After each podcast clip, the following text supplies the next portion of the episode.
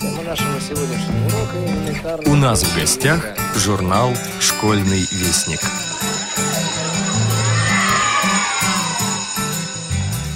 Здравствуйте, уважаемые радиослушатели! Сегодня мы начинаем цикл передач «У нас в гостях» журнал «Школьный вестник». Вести его буду я, Кочетков Юрий Иванович, главный редактор журнала, вместе с сотрудниками «Радио ВОЗ». Напоминаю нашим слушателям, что журнал «Школьный вестник» печатается и выходит в свет в двух вариантах. Первый вариант рельефно-точечным шрифтом Брайля и второй вариант укрупненным шрифтом для слабовидящих наших читателей. Журнал «Школьный вестник» предназначен для детей, юношества и молодежи с глубоким нарушением зрения. Итак, шестой номер. Шестой номер он обычный. В нем печатаются постоянные рубрики, которые присутствуют в большинстве номеров нашего журнала. Но с другой стороны, июньский номер необычный потому что именно в июне этого года нашему журналу исполнилось 75 лет. 75 лет назад, в июне 1938 года, вышел в свет первый номер журнала советский школьник, а именно так до 1993 года назывался наш журнал. Итак, э, мы возвращаемся к сегодняшнему июньскому номеру 2013 года. Он открывается статьей, которую э, написал наш постоянный автор, проживающий в Санкт-Петербурге, Илья Бруштейн. Статья называется «Обрести друзей значит преодолеть слепо глухоту». В своей статье Илья Бруштейн берет интервью у Сергея Алексеевича Сироткина – заведующего сектором по работе со слепоглухими людьми Института Реаком. Слепоглухих людей у нас в стране, к сожалению, немало. По официальным данным, их более 20 тысяч. У них, естественно, свои проблемы, и этих проблем много как работать, как общаться со слепоглухими людьми, как раз и рассказывает э, Сергей Алексеевич э, Сироткин. На наш взгляд, эта статья очень важная, потому что о проблемах слепоглухих людей и тем более слепоглухих детей э, у нас сейчас в печати пишут очень мало. Статьи по этой тематике редки. Далее вы можете прочитать э, нашу постоянную рубрику по страницам советского школьника – в этом номере мы даем э, статью известного э, драматурга, советского писателя Всеволода Иванова, которую он написал специально для советского школьника в 1943 году. В своей статье он рассказывает об очень известном незрячем историке Валентине Александровиче Бочарове. Постоянная наша рубрика «На поэтической волне» в этот раз представлена стихами Татьяны Расуловой. Эта молодая поэтесса живет в небольшом городке Нея, что находится в Костромской э, области. Она занимается в местном литературном объединении, э, печатается в различных поэтических сборниках. Печаталась она и на страницах журнала «Наша жизнь», но в нашем журнале она печатается впервые. И вторую часть рубрики «На поэтической волне» составляют стихи э, известного в прошлом поэта Спиридона Дрожжина. Этот поэт нынче забыт. Он принадлежит к так называемой школе э, деревенщиков, школу, э, которую в свое время, еще в XIX веке, открыли э, поэт Сурик, поэты Суриков и Никитин. Ну, мне кажется, что нашим прежде всего юным читателям будет интересно познакомиться с творчеством Спиридона Дрожжина, тем более, что стихи э, шрифтом Брайля публикуются впервые. Он никогда не печатался э, ни, в, ни в сборниках, ни выходили его книги шрифтом Брайля. В этот раз очень интересная рубрика «Проба пера». Нашим э, слушателям я напоминаю, что в рубрике «Проба пера» печатаются дети. Сегодняшние школьники, учащиеся школ для слепых и слабовидящих детей. Это стихи, это рассказы, это различные заметки. Это рубрика ежемесячная. В июньском номере в этой рубрике печатается ученица 12 класса 87-й школы города Набережные Челны Настя Истомина. Ее статья «Спешите делать добро» э, отчасти философская. Она делится своими размышлениями о сегодняшней э, молодежи, о сегодняшних э, детях. Э, тем более, что 1 июня мы все отпраздновали День защиты детей присутствуют, конечно, наши постоянные рубрики, э, которым много лет, несколько десятков лет. Это рубрики э, «Затейник», где вы можете поломать голову над кроссвордом, и прочитать э, всевозможные другие интересные вещи.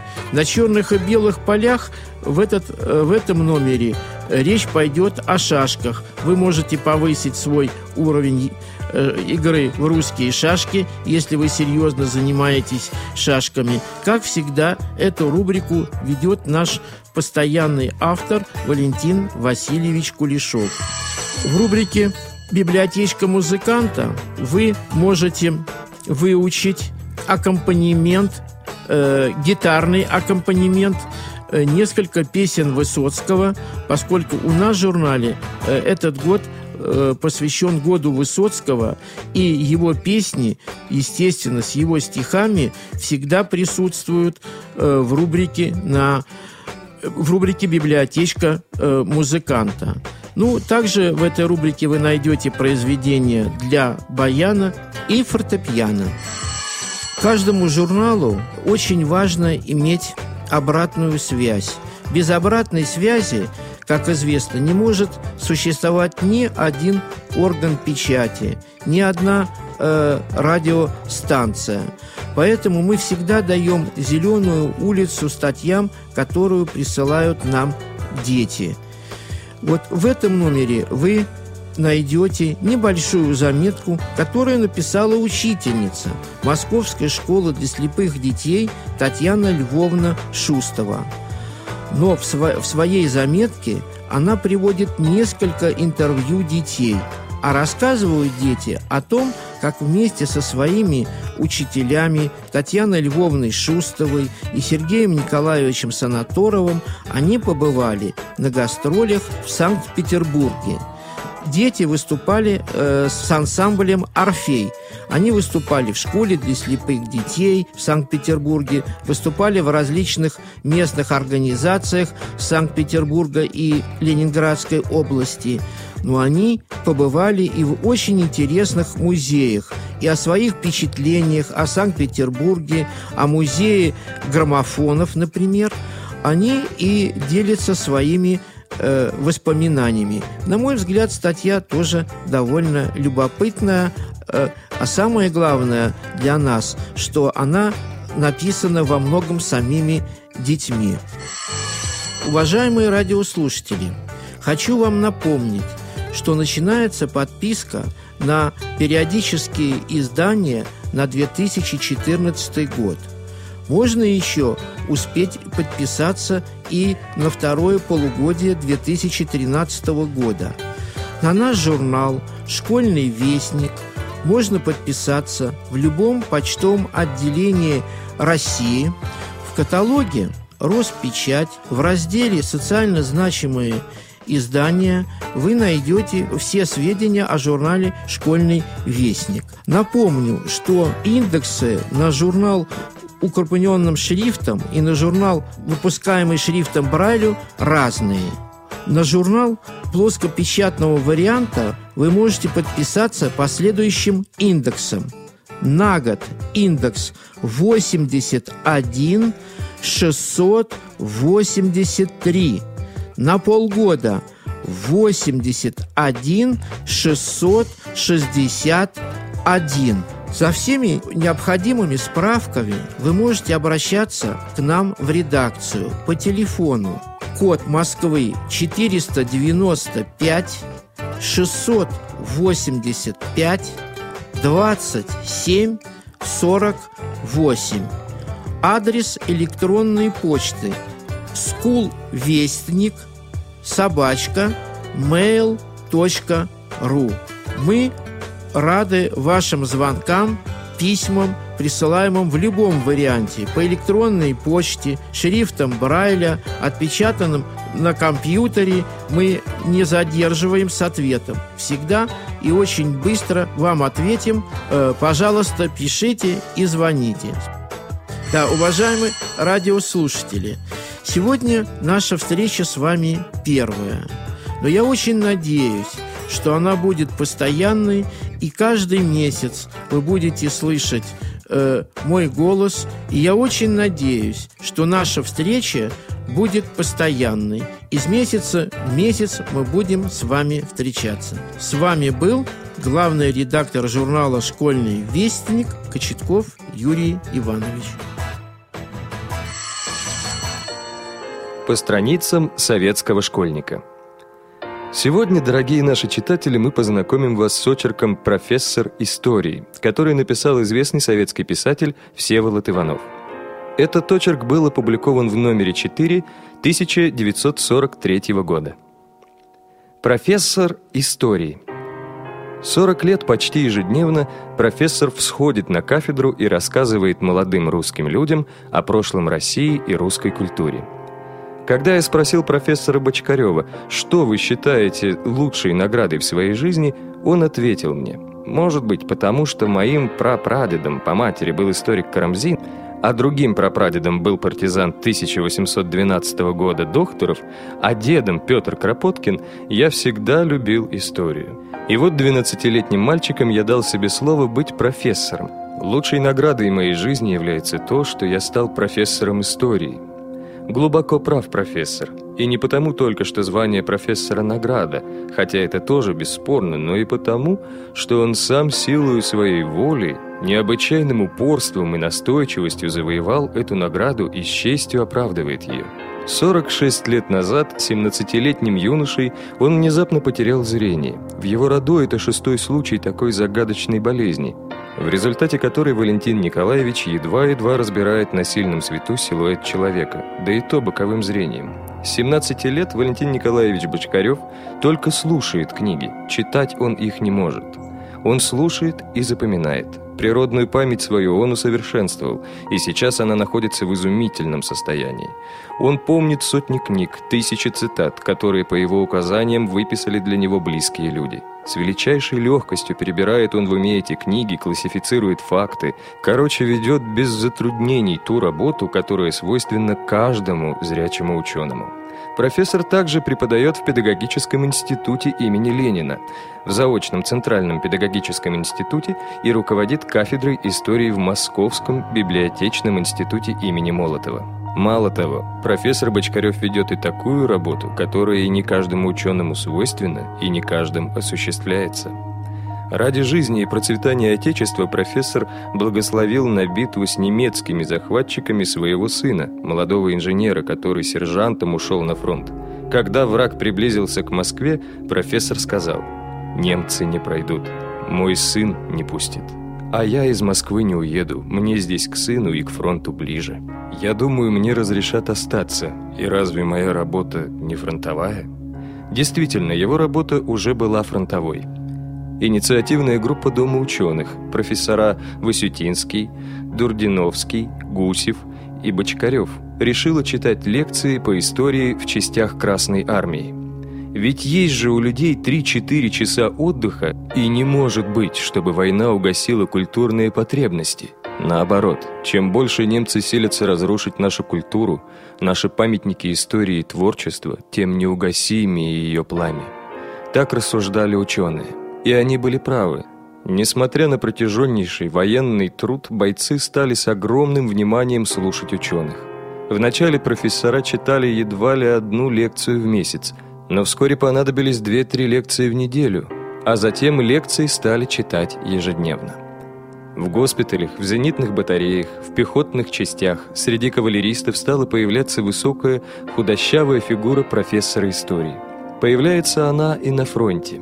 В черном, наглухо застегнутом пальто странно выделяется профессор среди серых шинелей красноармейцев. Он сед. Походка его тоже иная, чем у других.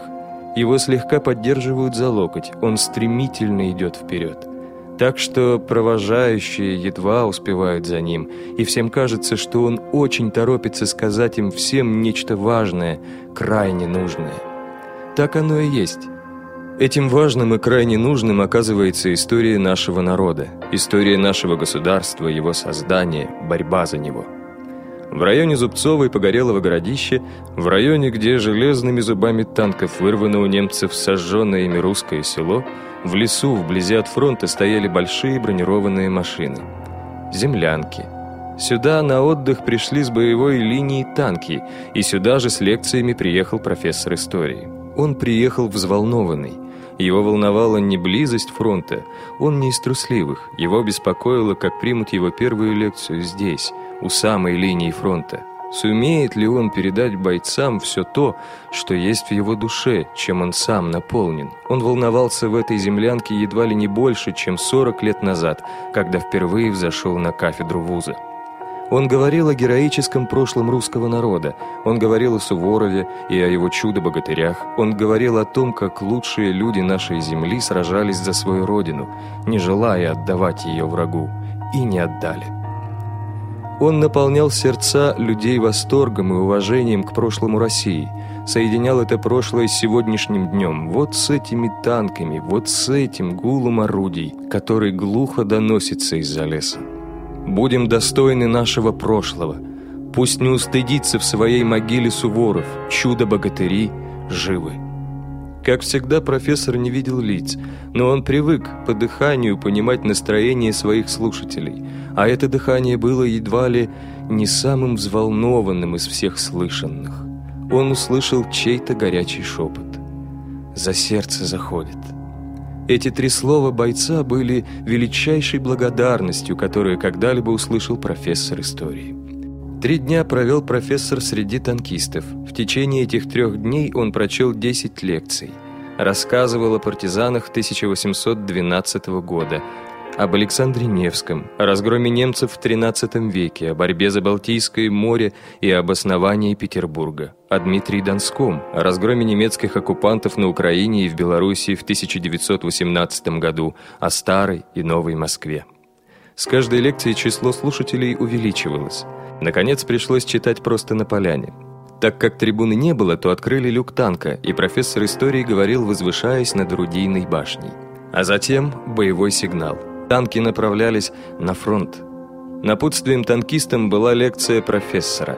Профессор сказал мне, «Людей, которые почти перед боем в состоянии слушать лекции по истории, таких людей победить нельзя».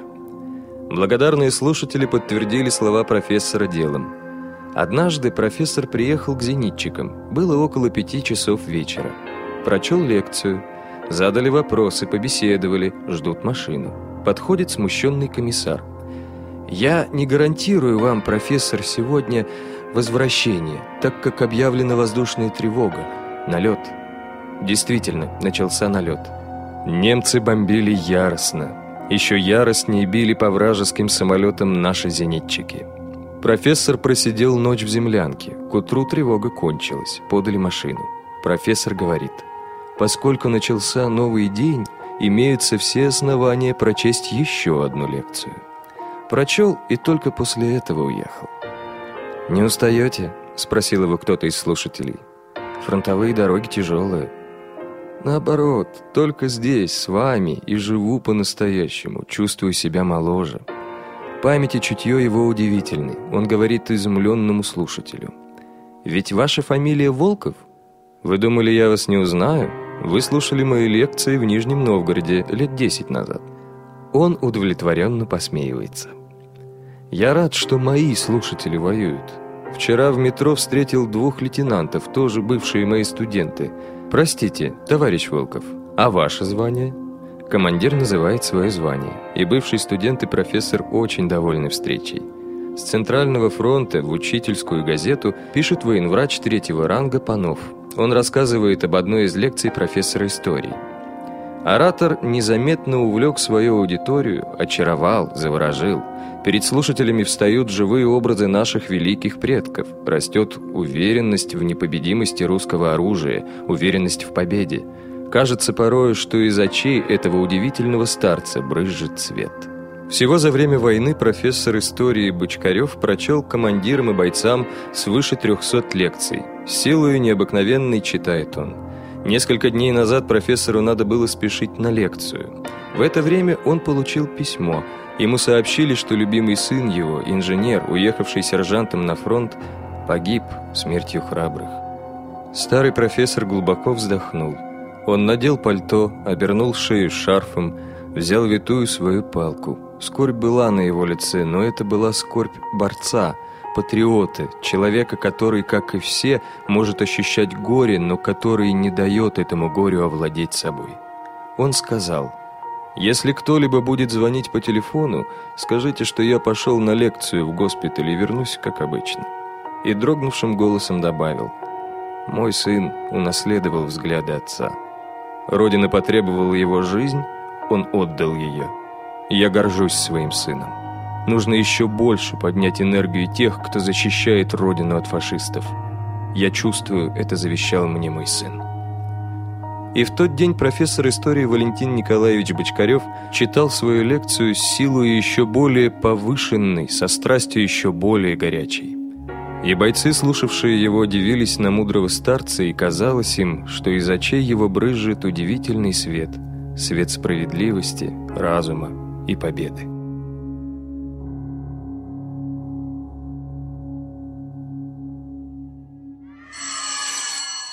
Проба пера. Анастасия Истомина, ученица 12 класса школы номер 87 города Набережные Челны. Спешите делать добро. 1 июня – Международный день защиты детей. Это праздник детей, день их защиты, день, побуждающий взрослых думать о детях. Сейчас не редкость, что здоровые взрослые люди бросают своих собственных детей. Один такой случай был описан в городской газете «Единство», где рассказывалось о мальчиках, которых мама оставила в роддоме, и о том, что они нуждаются в помощи. Мне стало жалко этих детей. Я спросила маму, как помочь детям, которых бросили родители, и мама повела меня к себе на работу. А работает она в реабилитационном центре для детей и подростков с ограниченными возможностями здоровья «Солнышко». В этом центре больным и брошенным детям помогают вернуть здоровье. Там их лечат, делают массаж, уколы, а кто не может ходить, тех учат передвигаться с помощью специальных тренажеров и аппаратов. С детьми занимаются педагоги и психологи, учат их играть и общаться, рисовать, петь, делать поделки своими руками. А еще в этом центре было отделение детей-инвалидов, которых бросили родители. Заведовала этим отделением моя мама. Детей было восемь, четыре мальчика и четыре девочки – у каждого ребенка по два-три заболевания. Я стала часто приходить к маме на работу и играть с этими детьми. Дома мы с мамой собирали вещи, игрушки и дарили их детям. На праздники и их дни рождения я старалась каждому что-нибудь подарить. Девочкам прила из бисера браслеты, мальчикам дарила книги, блокноты. Я была счастлива и радовалась вместе с детьми. Но потом эту группу расформировали и детей отправили в разные города. Один из мальчиков, Радик Абдулин, уехал жить в город Красноармейск, специализированный детский дом для детей, больных церебральным параличом. Другие дети уехали жить в город Лаишево, в интернат для незрячих детей. А одного мальчика, самого жизнерадостного, Васю Камалова, усыновили, и он теперь живет в Казани – Сначала его отправили в детский интернат для очень больных детей, а потом одной из работниц интерната Вася очень понравился, и она решила его усыновить. Я очень рада за него, но скучаю по детям и по нашим маленьким праздникам. Только один мальчик, Сережа Ситтиков, остался у нас в городе. Его никуда не определили, потому что он не только ничего не видит, но и не может передвигаться. А в нашей стране нет таких центров, интернатов, где жили бы парализованные и одновременно слепые дети. Сережа сейчас живет в детском доме Мерхемет. Он скучает по центру солнышка, по своим друзьям. Мы с мамой ходили к нему на день рождения. Сережа был очень рад встрече. Ему тоже немножко повезло. Он может приехать в центр, встретиться с воспитателями, может поговорить с ними по телефону. А вот с Радиком Абдулиным мы потеряли связь. Скорее всего, у него нет конвертов, чтобы отправить нам письмо, а сам он купить не может. И денег у него нет, и передвигаться сам не может, ездить на инвалидной коляске. Как хочется, чтобы рядом с этими детьми находились люди добрые, душевные, готовые всегда прийти к ним на помощь. Я знаю, что в нашем городе живет много детей, которые остались без родителей. Всем им нужна помощь. Она может быть разной. Помочь деньгами, одеждой, предметами быта или просто подарить книгу или игрушку. И очень важно для них живое общение. Так хотелось бы, чтобы у них у всех этих детей появились мама и папа. Думая об этом, я часто напеваю песенку из мультфильма. Ведь так не бывает на свете, чтобы были потеряны дети – мне очень хочется, чтобы все взрослые задумались о детях, которые остались одни, об их судьбах. Ведь никто не знает, доживут ли они до того дня, когда сами будут способны зарабатывать себе на жизнь. Сколько им суждено прожить на свете, сколько их никому не нужных, неприкаянных, беспризорных и безнадзорных. Не отталкивайте их от себя. Остановитесь, поговорите, помогите делом, советом. Не успокаивайте себя тем, что вас это не касается. Не привыкайте к равнодушию, это дети. Не ожесточайтесь, не озлобляйтесь ни при каких обстоятельствах. Помните, добрым и милосердным людям легче жить, потому что добро им возвращается. Стираются лица и даты, но все же до последнего дня мне хочется помнить о тех, кто когда-то хоть чем-то согрела меня. Как праздник, как счастье, как чудо идет доброта по земле – и я про нее не забуду, хотя забываю о зле.